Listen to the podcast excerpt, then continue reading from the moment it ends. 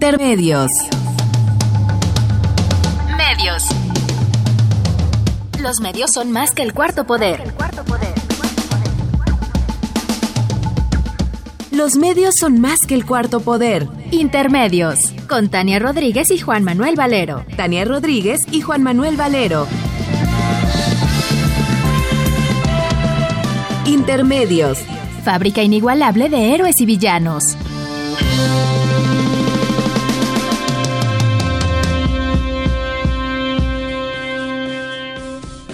Intermedios.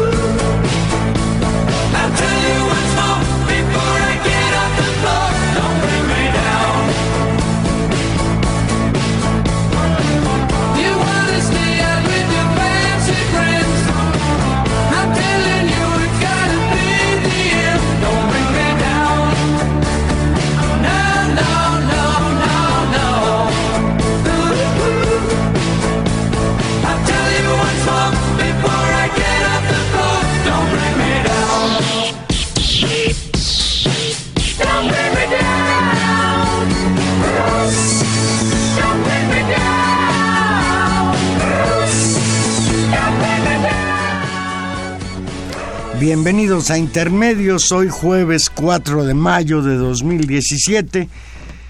En el nombre de Tania Rodríguez y en el propio lo saluda Juan Manuel Valero con el enorme privilegio de poderlo hacer a través de los micrófonos de Radio UNAM.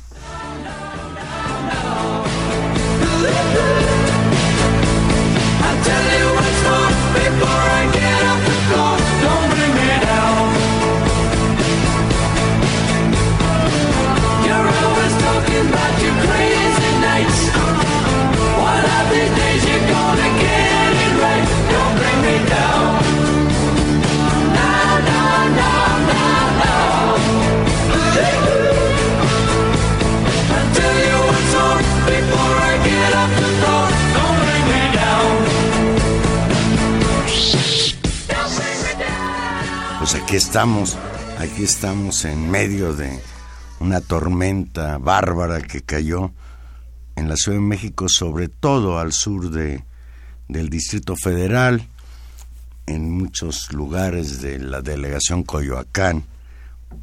Hay grandes inundaciones, la Alameda del Sur, en Coyoacán mismo, en Miguel Ángel de Quevedo y Carrillo Puerto, pues es una situación complicada, eh, sobre todo en el sur de la Ciudad de México. El Sistema Meteorológico Nacional anuncia que habrá tormentas en la noche. Esta onda afecta casi a la mitad del país, destacándose los aguaceros en Oaxaca, San Luis Potosí, Veracruz y en el Distrito Federal. Pues hay que tomar provisiones. Tania no ha llegado porque viene del sur y pues a lo mejor llega en lancha o no llega. Pues dentro del candente ambiente político electoral, pese a la lluvia, el ambiente político es muy caliente en México en estos días. Dentro de ese ambiente político electoral, quien se destacó esta semana fue el, el fin de semana sobre todo, fue el expresidente del, del país, el panista Felipe Calderón. El sábado pasado amenazó con salirse del Partido Acción Nacional si su esposa Margarita Zavala no es la candidata de ese instituto político en la elección presidencial del año entrante. Fue tan fuerte el enfrentamiento que estuvo a punto de agarrarse a golpes con Juan José Rodríguez Prats, exdiputado, ex senador, un panista muy conocido, muy distinguido y también muy conocido por su capacidad discursiva. El escándalo que protagonizó Calderón el sábado en la sesión del Consejo Nacional del Partido Acción Nacional opacó el Día del Niño y hasta el Día del Trabajo. Ya basta de que nos quieras imponer a tu mujer, le recriminó Rodríguez Prats a Calderón Juan José Rodríguez Prats encolerizó a Felipe Calderón y a su esposa Margarita Zavala cuando le recordó sus imposiciones desde el gobierno. Leo textual, ya basta de que sigas abusando, que sigas atropellándonos y ahora que nos quieras imponer a tu mujer. Al cerrar su intervención en la que recordó a Calderón que desde la presidencia de la República impuso como presidente del PAN a Germán Martínez y a César Nava. Rodríguez Prats también se refirió a Margarita Zavala, candidata o precandidata presidencial. Y la textual otra vez. Margarita, si quieres llegar a la candidatura a la presidencia, el menos indicado como promotor es Felipe Calderón te está haciendo daño, le dijo en medio de los reclamos airados de la propia aspirante y sus seguidores. El lunes pasado en una publicó Álvaro Delgado en la página internet de la revista Proceso una entrevista que le hizo el lunes en la tarde, dos días después de la batalla, a uno de los contendientes, a Rodríguez Prats, habría que preguntarle a Álvaro Delgado si buscó a Calderón para que le diera su versión de los hechos. En esta entrevista entre Álvaro Delgado y el panista, por cierto, panista expriista, Rodríguez Prats presume que duró 24 años como militante del PRI y luego se salió y está a punto de cumplir 24 años como militante de Acción Nacional. Que aguante, que aguante de nosotros durante tantos años. Bien, en esa entrevista relata Rodríguez Prats que Calderón se exasperó y tuvo que responder a lo que de alguna manera eh, parecía una reunión privada, pero el periódico Reforma y el Universal filtraron la parte de la intervención de Calderón, en donde dijo que incluso estaba dispuesto a salirse del PAN si no se consideraba a Margarita Zavala como la candidata de ese instituto político. Dice sorprendido Rodríguez Prats, yo esperaba que después de que hice referencia a ella, pues ella en su calidad de candidato o precandidata fuera la que respondiera. Pero no, ella no respondió, el que respondió fue él, lo cual muestra, según Rodríguez Prats, la influencia que tiene Felipe Calderón sobre Margarita Zavala en sus aspiraciones políticas. Rodríguez Prats dice desconocer quién filtró los audios sobre la intervención de Calderón, en los que se percibe que es un hombre desquiciado, y decidió hablar sobre lo que dijo una vez que se ha difundido la respuesta de aquel. Le pregunta Álvaro Delgado a Rodríguez Prats lo que, lo que quiere Calderón es apoderarse del PAN o chantajear para que su mujer sea candidata. Y responde Rodríguez Prats, exacto, ese es el asunto. Y no quiere ir a una elección interna. Impugna el padrón para que sean encuestas y salgamos con candidato de unidad. Después del 4 de junio va a haber un enorme desafío en el PAN y hacia los panistas y también fuerzas externas que también se pueden entrometer para dividirnos.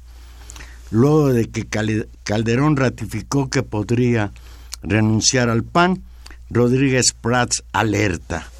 Puede llegar a tal grado de autoengaño que piense que Margarita puede ganar como independiente. Yo no lo creo. Desde luego, pues, este pleito interno en las filas del Partido Acción Nacional, pues causa expectación en las gentes, pues que nos interesa, estamos atentos a los asuntos políticos. Desde luego los enemigos del PAN, los enemigos de Calderón, pues estarán muy contentos de que parece ser que no tiene todas consigo Felipe Calderón en hacer candidata de Acción Nacional a su esposa para ser presidenta de la República. Algunos, yo entre ellos, hemos interpretado que Felipe Calderón en realidad está utilizando a su esposa de manera, creo que incorrecta, para reelegirse como presidente de la República por un sexenio más, como si lo hubiera hecho también en su sexenio, en el cual el país entró en una ola de violencia que no termina, una ola de violencia que invade todos los espacios. Todos los días tenemos que encontrarnos con noticias que dan cuenta de asesinatos horrendos, de violencia en todas partes, distinguiéndose en otros días, en estos días lo que está sucediendo en Puebla, en la colindancia con Veracruz, estos enfrentamientos entre el ejército y los llamados guachileros, que son el nombre con el que se conoce ahora a los que se roban gasolina y gas de los ductos de Pemex, que se ha convertido en un negocio bárbaro para el crimen organizado. Bien, yo creo que Felipe Calderón tiene un problema. El problema es que no entiende que no es popular y que cada vez que él interviene para promover a Margarita Zavala le está haciendo un daño enorme.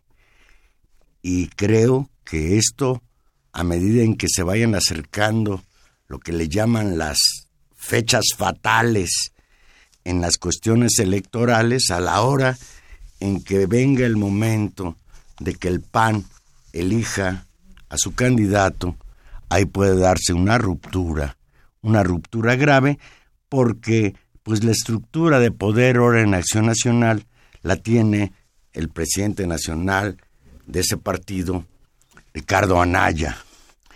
Y entonces, pues, lo que pasó el sábado en esta convención nacional de Acción Nacional, pues es el presagio de lo que puede venir. Habría que recordarle a Felipe Calderón aquella pues consigna del maderismo que provocó el estallido de la Revolución Mexicana, sufragio efectivo, no reelección, señor Felipe Calderón.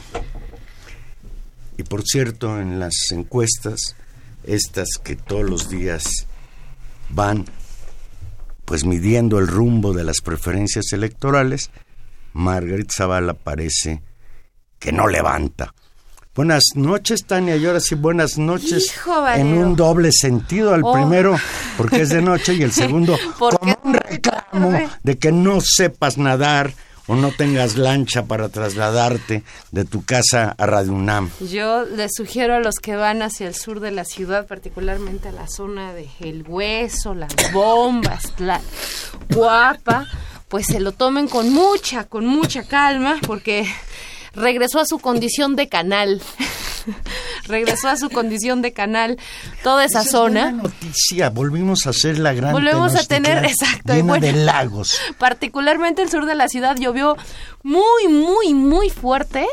La Santa Cruz no se retrasó, pero llegó hoy con todo, por lo menos al, al sur de la ciudad nos tocó durísimo y escapar de esa zona fue realmente tardado. Pero ya estamos aquí, Valero. Pues tarde, pero Tarde, pero sin sueño. Terminaba yo de comentar esto que el fin de semana pasado, el sábado para ser precisos, pues conmocionó a quienes nos interesa la grilla, el pleito entre Rodríguez Prats y Felipe Calderón en la Convención Nacional de Acción Nacional, en que Felipe Calderón amenazó incluso con la posibilidad de dejar ese partido si no eligen como su candidata a su señora esposa, Margarita Zavala. ¿Qué te parece? Pues me parece que es eh, efectivamente un, un signo de la, digamos, por un lado de la inestabilidad política, de cómo la crisis política general que, que tienen tanto clase política, también un partido que ha firmado todos los pactos, todas las reformas y, todo lo que puede firmarse y avalarse, como es el Partido Acción Nacional, ha hecho y que demuestra eh, un proceso de disputa interna efectivamente muy fuerte, con un personaje político como es Felipe Calderón, que se ha convencido a sí mismo de jugarle al, a, su propia leyenda del hijo desobediente que se creyó que, digamos, diferenciándose, y recuerden cómo construyó esta candidatura alterna en el PAN justamente en un pleito con Vicente Fox, logró construirse. Eh, creo que, fíjate te que... interrumpo. Sí. Qué barbaridad con estos dos panistas que han llegado a la presidencia. Excelentes candidatos. Sobre todo Fox fue mejor candidato que Calderón. No, Calderón, muy mal candidato. Pero bueno, el, el, hijo desobediente. Pero qué malos presidentes. O se trató de construir así. Ahora, yo recordaría eh, la, la, máxima que, que citaba el, el, viejo Marx de que en la historia a veces las cosas ocurren primero como como en serio y después como farsa, primero como tragedia después como farsa y en cierta medida apostarle, a mí me suena un poco esta esta intentona mucho más como una farsa porque el, el, desgaste de su propia figura, es decir, la, la, el baño de sangre en el que dejó al país, su, la, La propia corrupción. la corrupción y, y por supuesto el origen de todo ello que es finalmente el fraude electoral del 2006, eh, lo deja en una condición pues de, de ser un, un personaje muy criticable, eh, no sé si, si viste, Juan Manuel y el público que nos escucha, un, un magnífico cartón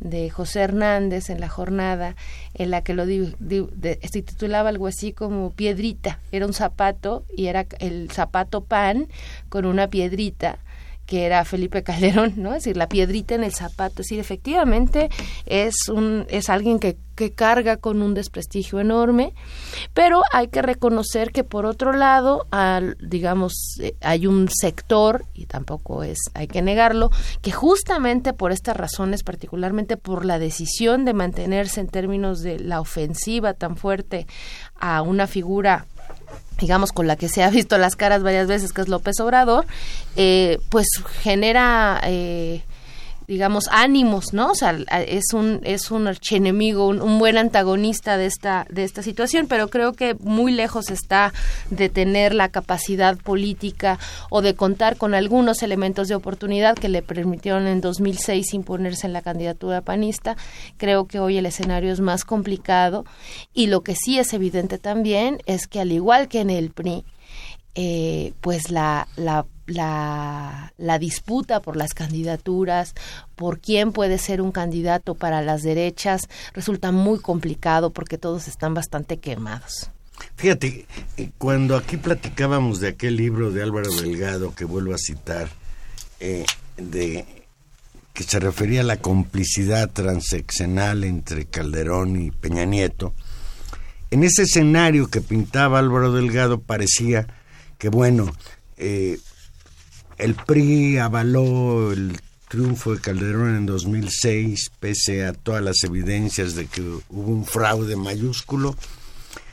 En 2012, el PAN hace lo propio en el caso de Peña Nieto, y tal es el desgaste de Peña Nieto, que hay expertos que señalan que el PRI realmente no va a tener un candidato, y sobre todo si es un candidato elegido por Peña Nieto, el dedazo que le llamaban antes, pues va a ser muy difícil que levante, porque el desprestigio medido en, en, índices de popularidad de Peña Nieto es, es, es tremendo, está a menos de 10%.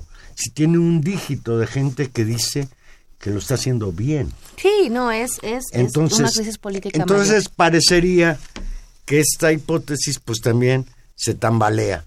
Mira, yo creo que Calderón no se va a ir del PAN. Ay, claro Amago. Que no. Claro que no se va a ir. Amago. Y ¿Quién les podría en el creer? momento en el que el PAN decida quién es su candidato, si no es Margarita, pues quién sabe qué pase. Porque a lo mejor Calderón sigue en la necia y lanza a Margarita, ya lo han dicho en alguna ocasión, como candidata independiente. Claro, pero lanzar, digamos, ¿quién, quién en su sano juicio podría considerar que la, digamos, que la, la propuesta Zavala Calderón, ¿no? O de, apoyada por Calderón Pues podría en jugar. Su, en su sano, insano un- juicio, quienes apuestan por esa posibilidad son Calderón y su mujer. Claro, pero jugar por una candidatura independiente supondría disputar una clientela, un, un potencial voto que, que, que digamos, a, a- que- a qué votante apela cuando tú tienes un candidato tan pero- fuerte como López Obrador. pero- es decir, divide el voto anti López Obrador. Y ahí hay un tema. Si el mismo análisis que se hace con No, respecto a la división la del idea voto de Felipe ocurre. Calderón es que Margarita Zavala como candidata independiente arrastre a los electores panistas y a otro sector de la población en una hipótesis que se ha llegado a manejar que al final de la jornada en 2018 la disputa por la presidencia de la República dicen quienes hacen este análisis podría ser Margarita Zavala Andrés Manuel López Obrador, cosa que yo pongo en duda. Sí, pues yo creo que es, es un escenario muy complicado y lo interesante de la, de la situación es que efectivamente, y creo que eso es lo relevante del, del caso para, para luego los que decimos que nunca pasa nada y que, y que digamos las infamias quedan, quedan ahí simplemente sin castigo y que olvidamos y pues lo que se está demostrando con esta crisis política, tanto con el desprestigio de Peña Nieto e incluso con estas disputas políticas de no poder construir candidatos fuertes, de tener tanta tensión, tanta, eh, tanto conflicto, pues habla justamente de, de que la impronta que la gente y malestar de la gente tiene también en, en, en estos en estos actores políticos y digamos que no no salen ilesos de, de todo lo que hacen. Aquí no se salva ni Dios. Punto y aparte. El martes pasado, la diputada local de Morena, en el estado de Veracruz, Eva Cadena Sandoval, fue exhibida por tercera ocasión Ay. en un video. Ahora, cabe le va subiendo, ahora recibiendo un millón de pesos como pago por legislar una ley a favor del sector empresarial. En dicha grabación, nuevamente filtrada al periódico El Universal, el favorito para las filtraciones,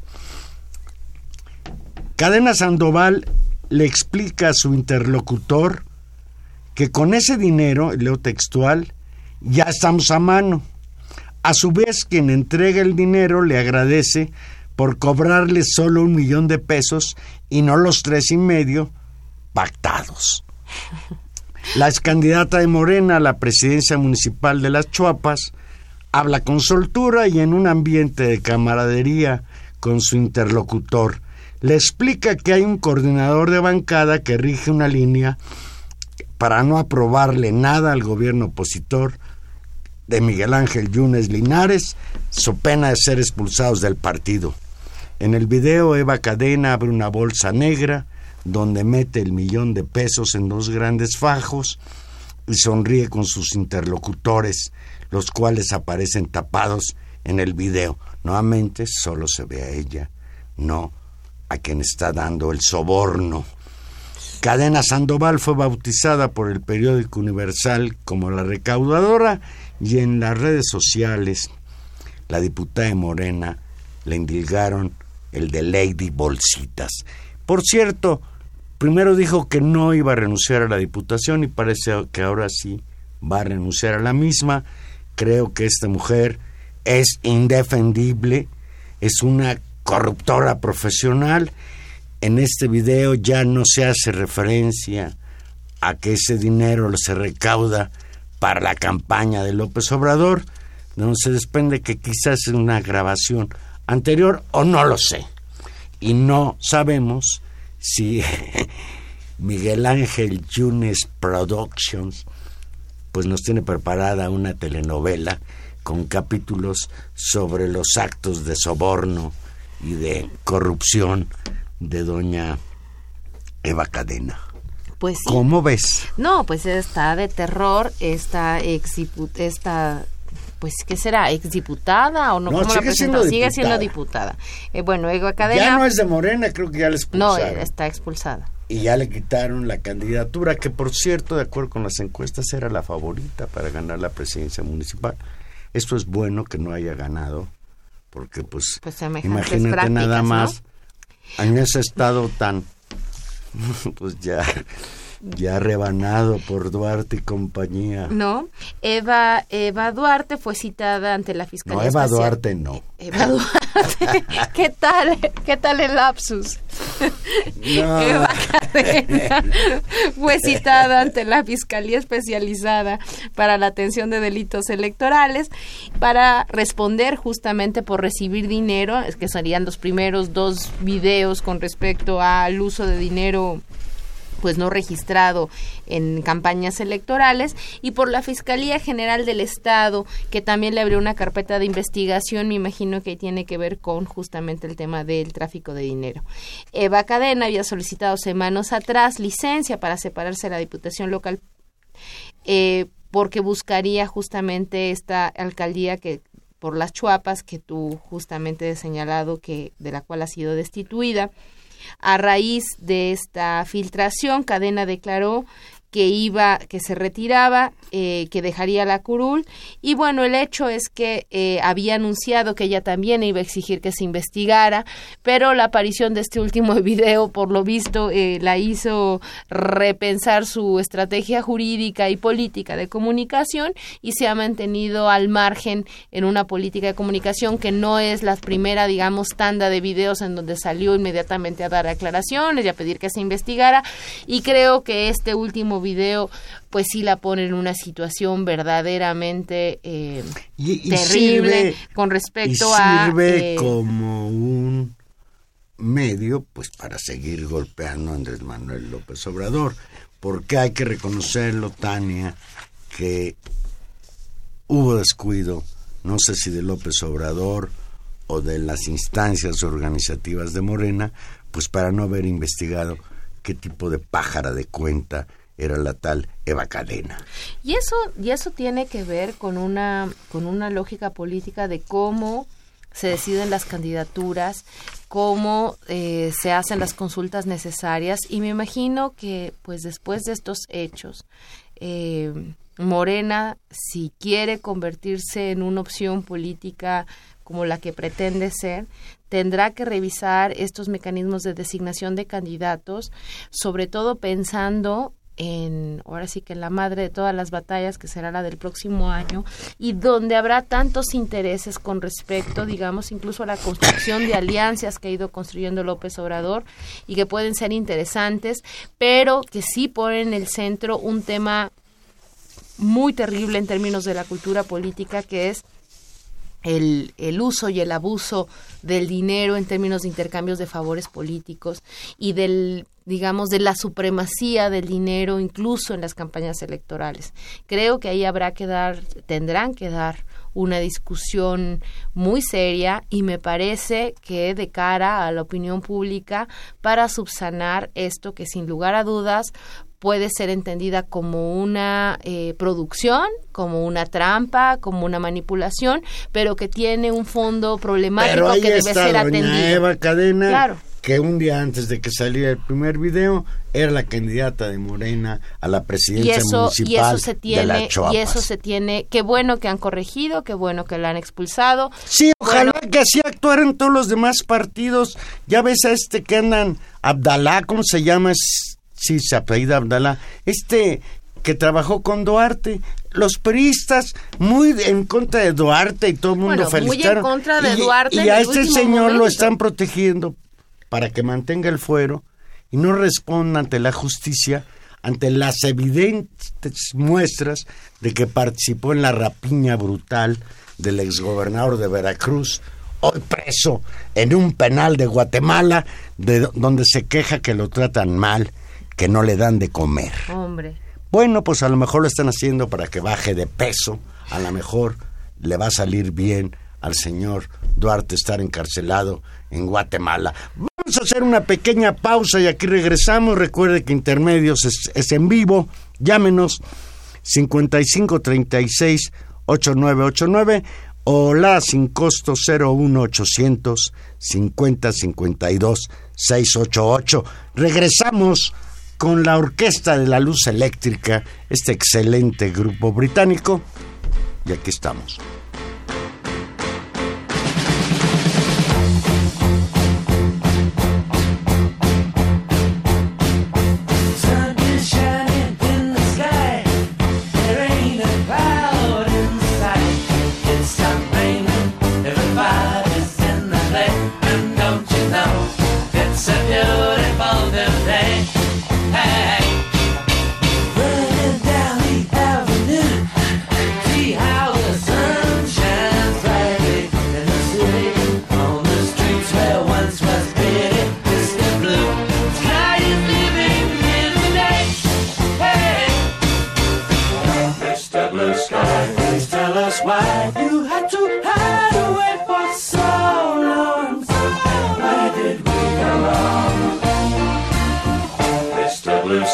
Please tell us why you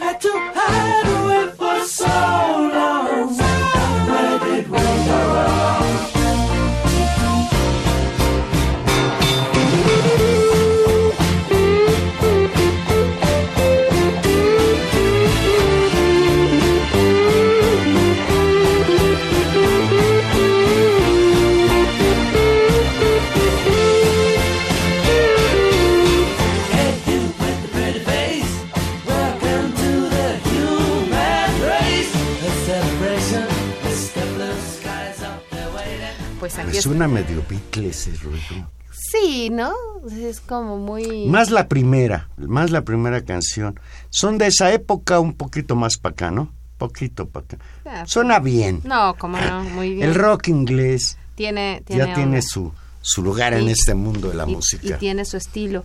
Bueno, Valero, siguiendo justamente con los efectos y con, y con las consecuencias políticas del efecto cadena y que siempre y que debe estar siempre asociado al objetivo político mayor, que no es ni hacer justicia, ni señalar y destruir la carrera política de esta mujer, sino directamente poner en jaque las la, la candidatura hasta este momento puntera de Andrés Manuel López Obrador.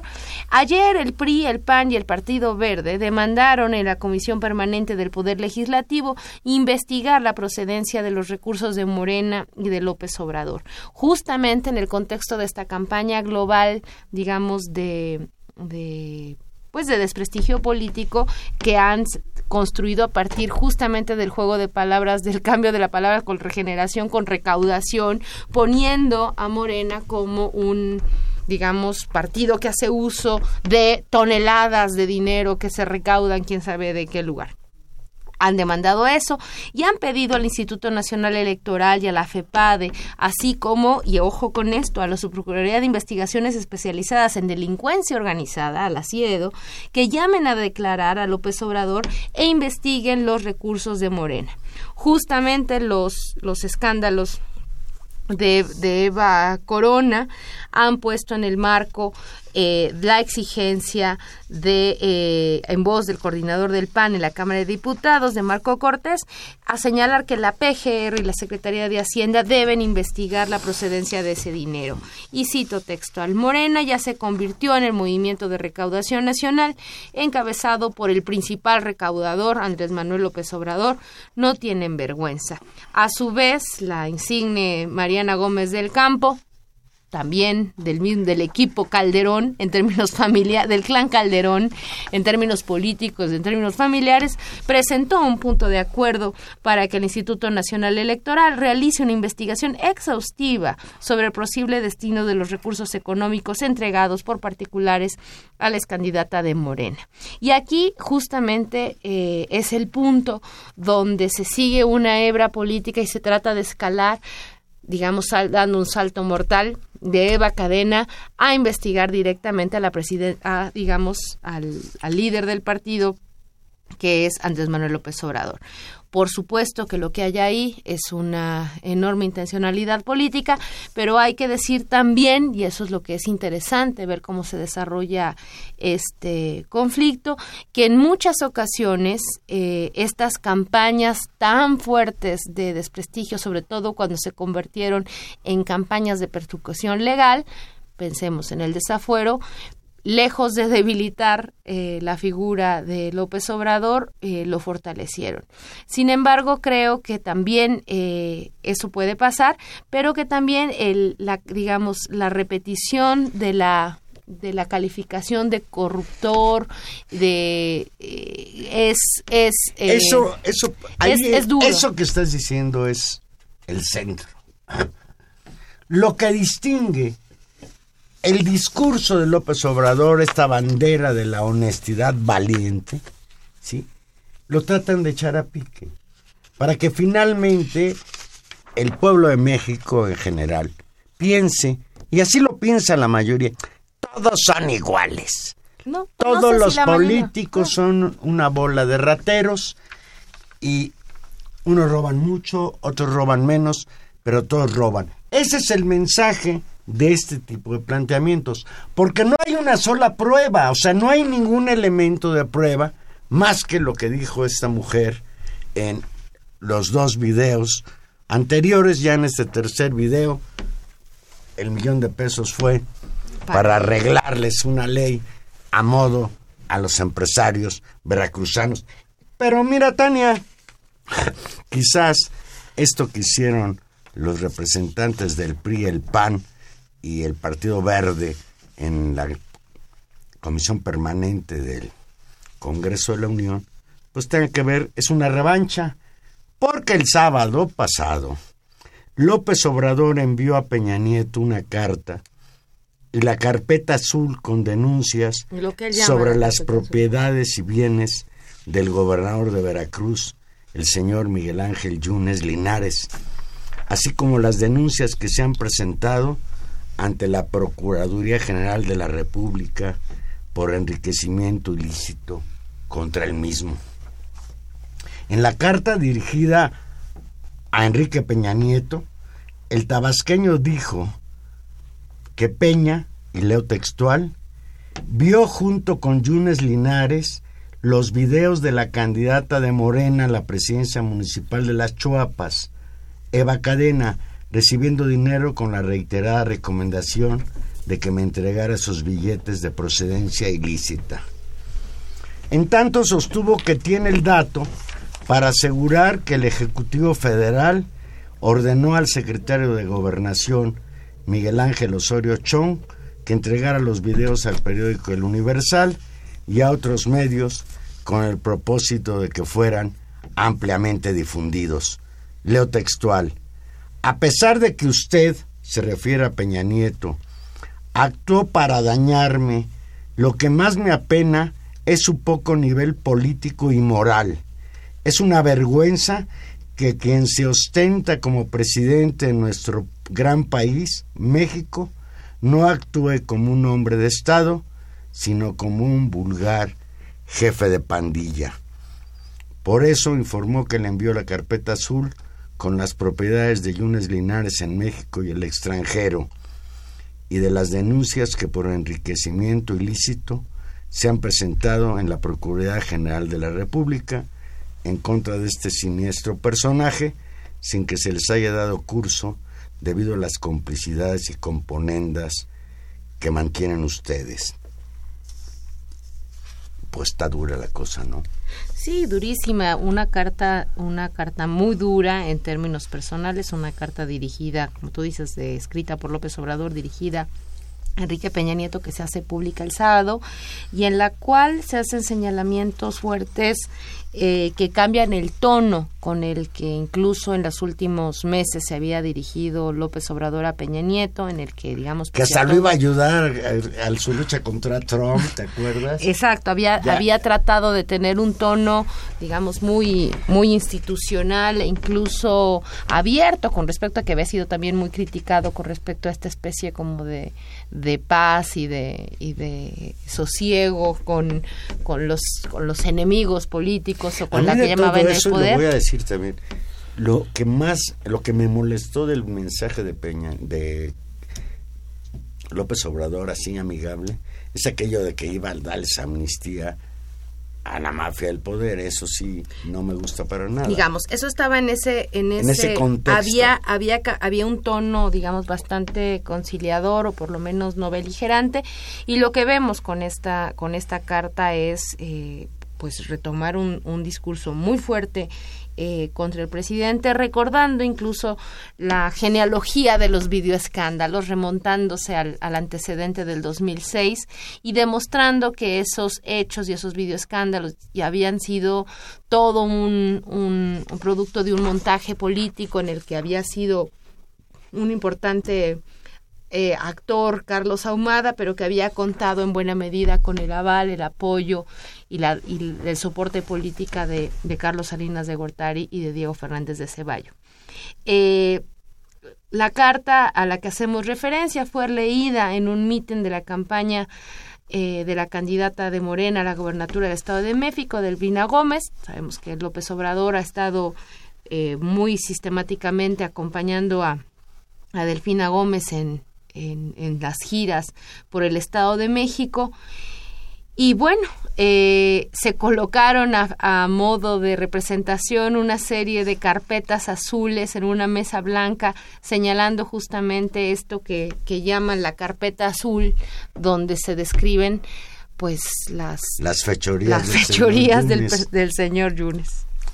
Y ahí, ahí no para el pleito, porque el mismo sábado apareció una manta en la colma, en un lugar en donde iba a estar la candidata de Morena, Delfina Gómez, acompañada de López Obrador, apareció una manta firmada por una tal La Familia Unida, con amenazas a Andrés Manuel López Obrador, dirigente nacional de Morena.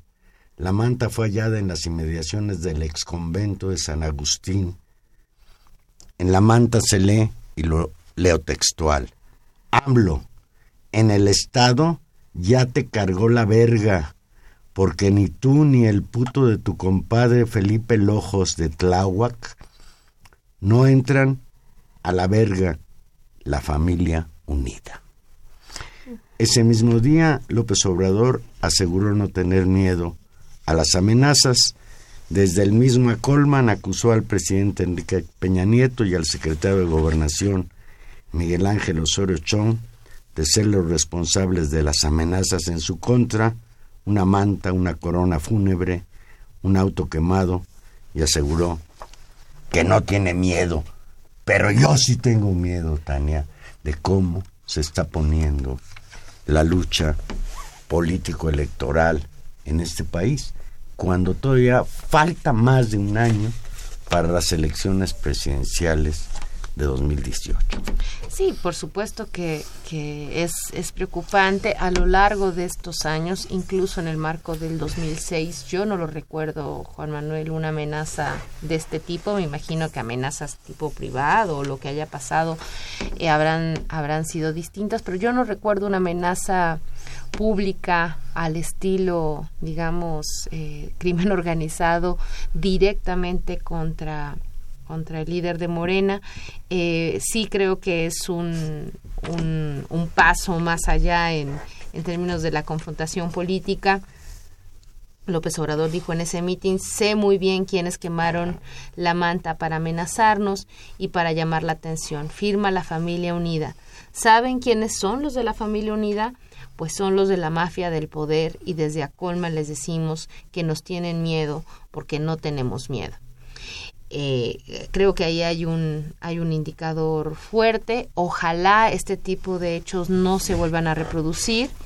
eh, y efectivamente Y que sea un hecho aislado y que no esté detrás de él, como dice López Obrador, Peña Nieto y José Rochón. Y aquí yo sí quiero hacer un paréntesis.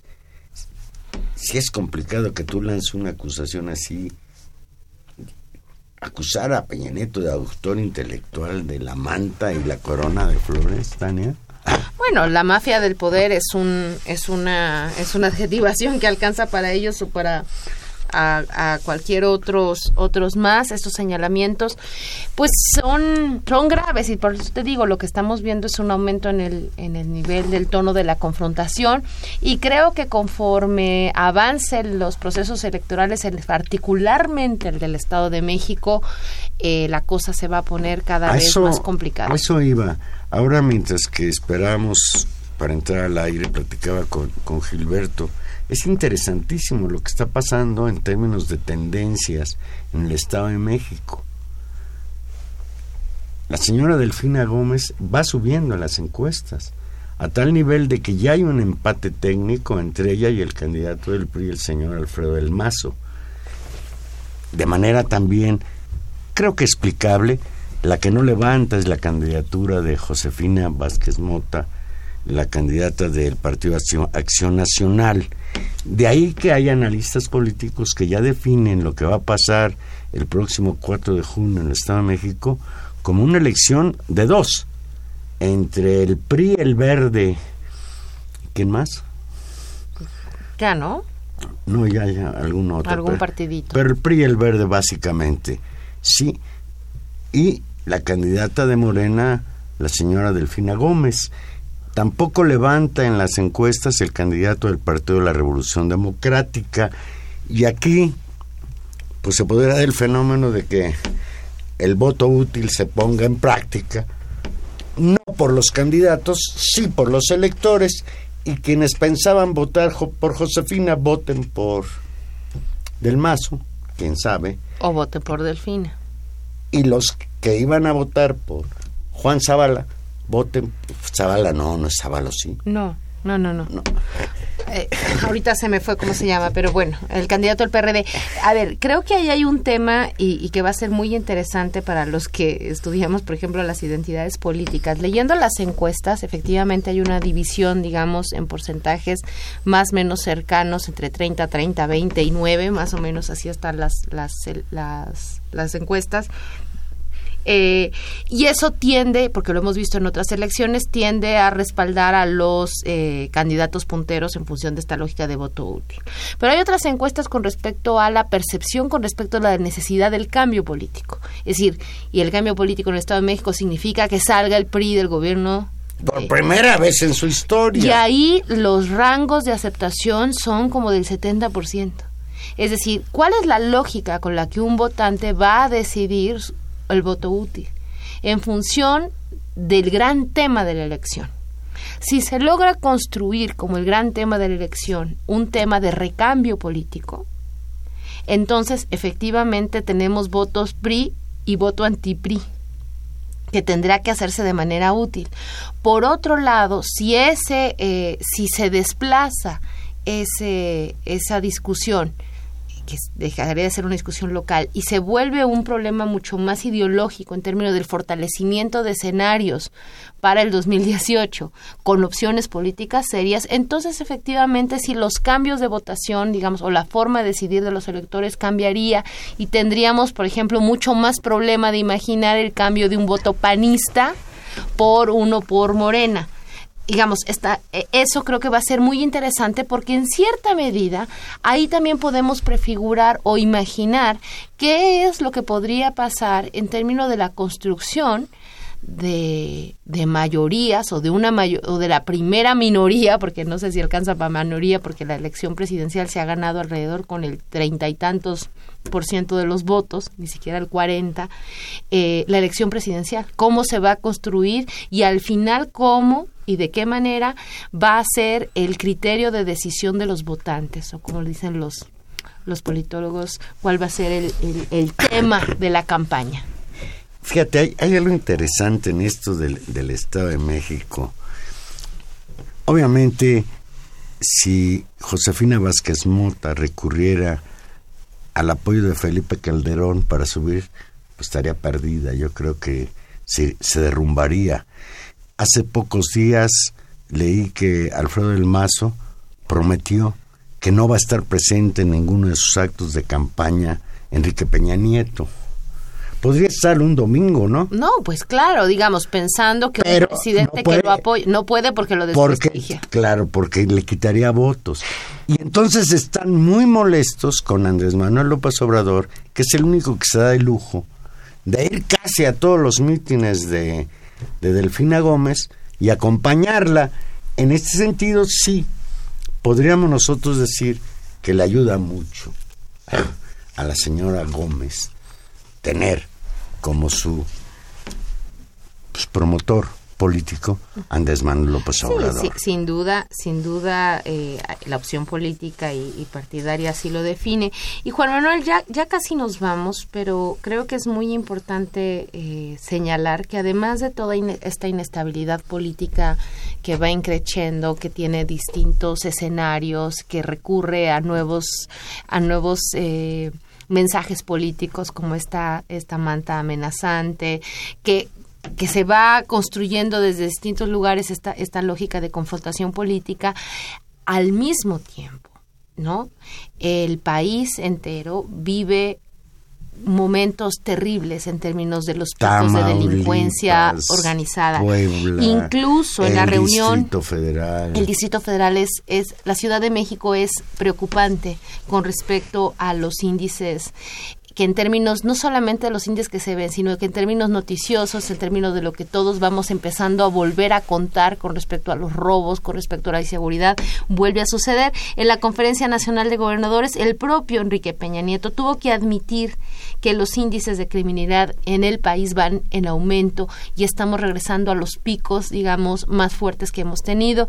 Eh, hechos terribles como esta confrontación entre los, los tachicoleros y el ejército el día de hoy es, es de terror, los hechos sucedidos en Puebla. Es decir, estamos en un escenario claramente no, Tamaulipas, de en esta guerra entre bandas del narcotráfico que tienen a este estado tamaulipeco, este estado verdaderamente a mí Tamaulipas me, me enternece.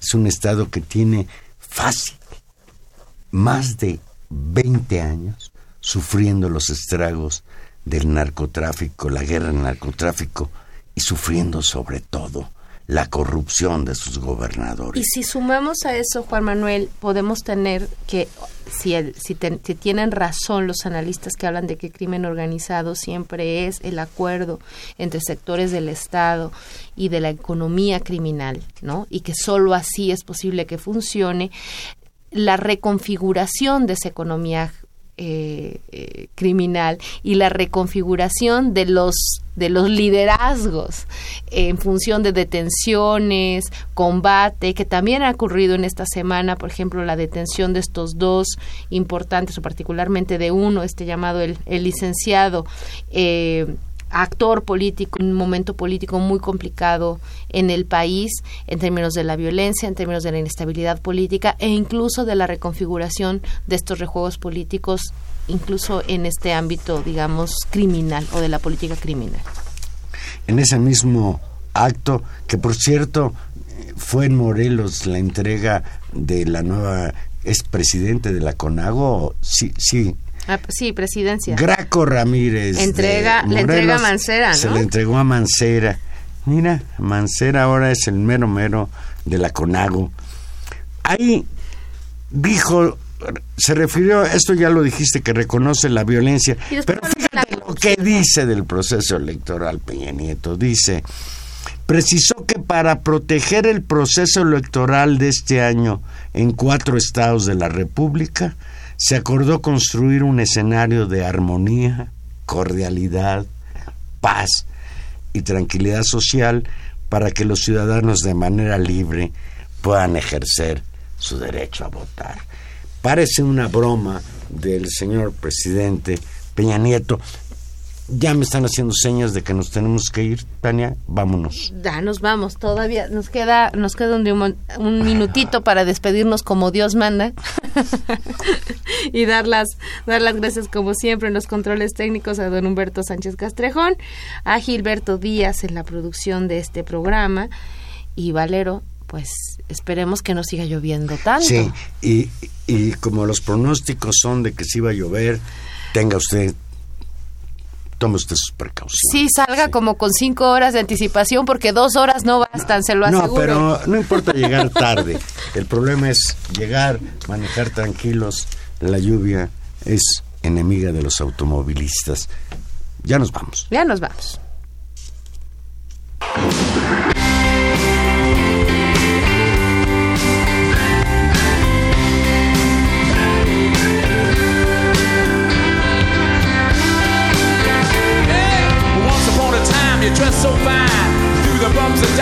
You climb.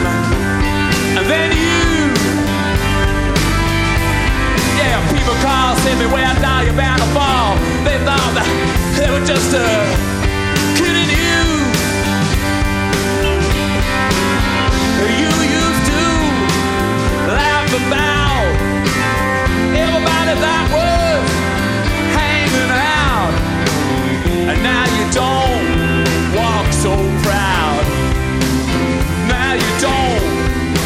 so loud about having this round down.